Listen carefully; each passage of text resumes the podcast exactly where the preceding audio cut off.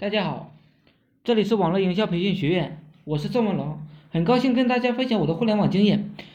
游戏啊，大家不陌生，游戏代练呢，相信大家也不陌生。据统计啊，在国内呢，大约有四五十万的人啊，从事游戏代练这一个职业，也就是拿人钱财替人打游戏升级。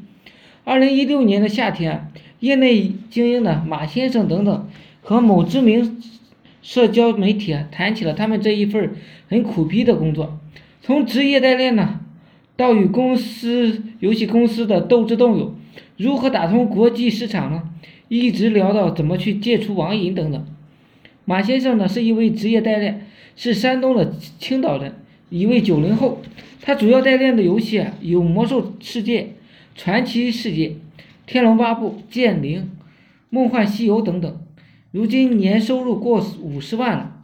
当问起他当初是怎么进这一行的，马新先生回答说：“因为读大学的时候喜欢玩游戏，和几个舍友呢经常在网吧通宵，导致挂科呢一追没拿到毕业证，从此就走上了这条路。当时走火入魔，除了玩游戏什么也不想干。当时我们玩游戏建工会，工会里什么人都有，大都是呢一无所成的。”屌丝，偶尔呢有几个出手阔绰的高富高富帅，经常用人民币呢来买我们的游戏里打到高级游戏装备的。有一次交易我赚到了二百块钱，够我半个月的网费了。我就在想啊，如果这件事能有利可图，为什么不用它赚点钱呢？于是我和五三个最好的哥们儿在网吧住了小半年，是偶尔回宿舍换换衣服睡个觉。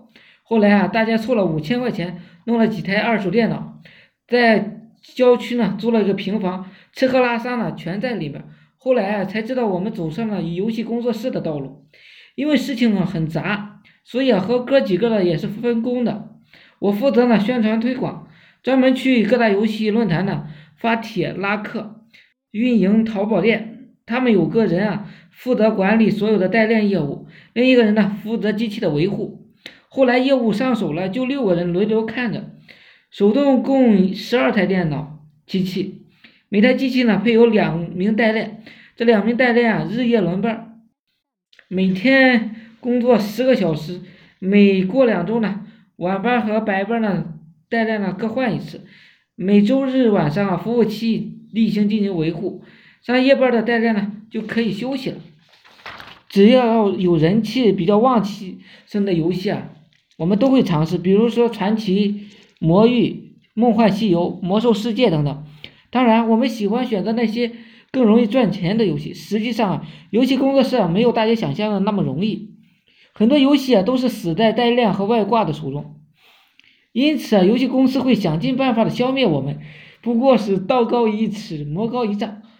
网游的机制啊，决定了它不可能是无懈可击的。我们呢，总有办法找到盈利的方法。有时啊，国内实在没什么好项目了，我们就去国外走一走。尽管老外的劳动成本呢比国内更高，消费能力呢普遍也更强，不过外国人的生意也不是很好做的。能玩外服的代练呢，工人呢不好找，一旦遇上售后的问题，很难解决的。所以啊，我招了两个英语系毕业生，负责担任呢欧美市场的客服，同时负责翻译游戏的更新和维护。在游戏工作室的转型，后来呢，我们工作室也在转型。有的游戏啊必须人工代练，有的游戏呢通过外挂呢就可以，我们便更倾向于后者。这种方式很简单便捷。首先呢，作坊和工厂的规模呢是不能相比的。我们会和业内呢最深的资深的业务员呢合作，让他们制作游戏专用的外挂。这些外挂和在站外。网站上那些是不太一样的，因为网站上能下载的外挂基本上流入到游戏公司了，游戏公司呢能够轻轻松松的找到解决方案，而我们的工作室的外挂程序呢不会流入到游戏工作室手中，所以啊我们在代练中各种游戏时啊比较安全。普通玩家呢通常会抱怨外挂让游戏变得毫无乐趣，甚至呢严重影响了网游的公平性。但为什么外挂能够流行呢？王先生道出了多年的体会，网络游戏和单机游戏的趣味有点不一样，在中国呢更是如此。中国玩家的乐趣并不在于游戏本身，而在于等级、装备、虚拟身份等给他们带来的满足感。网络游戏想要玩的好啊，就要花时间，要么花钱。事实上，我们工作室的大部分小客户啊都是普通玩家，大客户呢是以公司白领为主，出手最阔绰的就是那些公司高管、老板、富二代了。前几年网游生兴盛的时候，赚了很多钱，甚至已经在写字楼了，租了办公室了，工作环境和刚创业的 IT 公司啊没有什么区别。可混到我们这个地步啊，实在是凤毛麟角的。然而大多数代练呢，没有赚到钱呢，都死掉了。不仅很辛苦，而且赚的少是一一回事，人家给的压力也是很大的，家人给的压力是很大的。游游戏工作室啊，真的很心酸。游戏代练并不是正规的业务项目，属于灰色的产业，没有法律的认可，没有行业的规划规范。属于低端的技术职业，虽然凭本事赚钱不丢人，但是我还是希望能够把这个行业呢洗白，变成一个正规的公司。我正准备打一个装个打卡机，让大家呢每天打卡上下班。现在我的公司啊实行任务制，除了月底薪呢六百块，赚多少呢取决于他完成多少任务。一个刚入行的合格的代练，薪酬呢应该在一千五百块钱以上。因为这个行业的流动性太大，所以通常代练呢收入和他的年龄直接挂钩。能力求呢，也是一些老员工，工作室的新员工基本上都是刚毕业的大学生，还有一些待业的一些青年，网吧网管给我们做兼职。总之，很多人都喜欢玩游戏的。记者问啊，代练的人对游戏热爱吗？即使是这么辛苦和不安的职业，啊，就算是你老婆是范冰冰，久了也会腻的。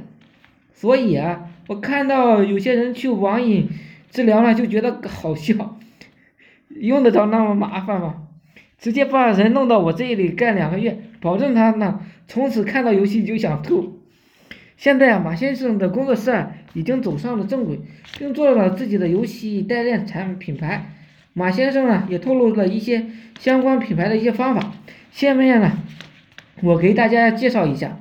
我们都知道品牌的重要性，品牌呢能够提升商品的价值，提高一个人的知名度，从而获得最大的经济效益。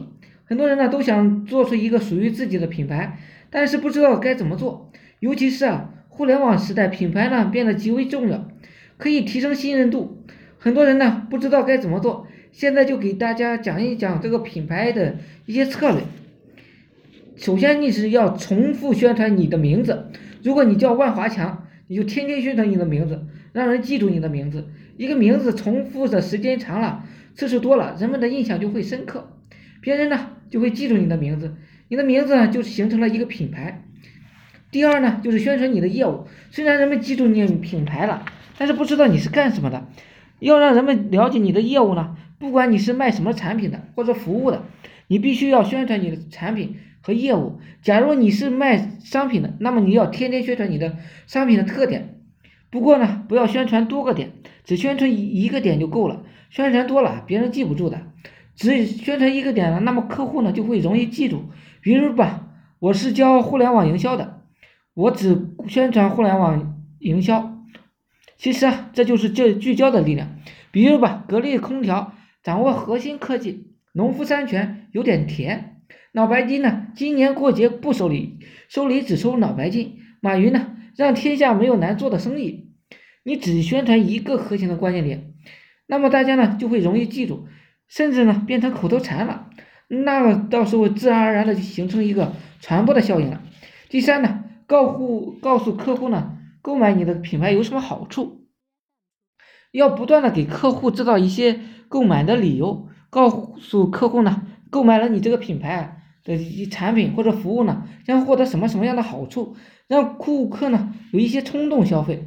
只要有人购买了你的服务啊，那么他就会给你宣传，这样的品牌呢，宣传呢就会更进一步了。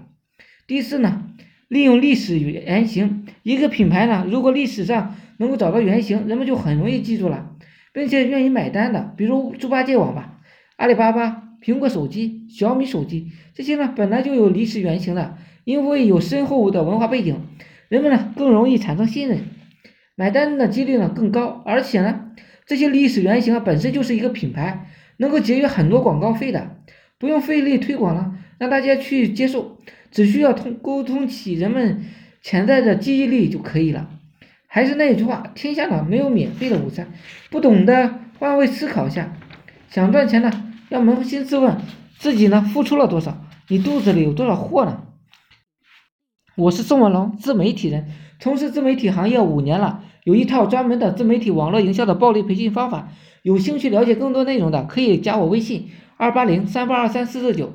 另外，喜欢的呢，也可以付费加入我们 VIP 社群。在社群里啊，可以享有群里更多更赚钱的网络营销项目和营销思维。谢谢大家，祝大家发财！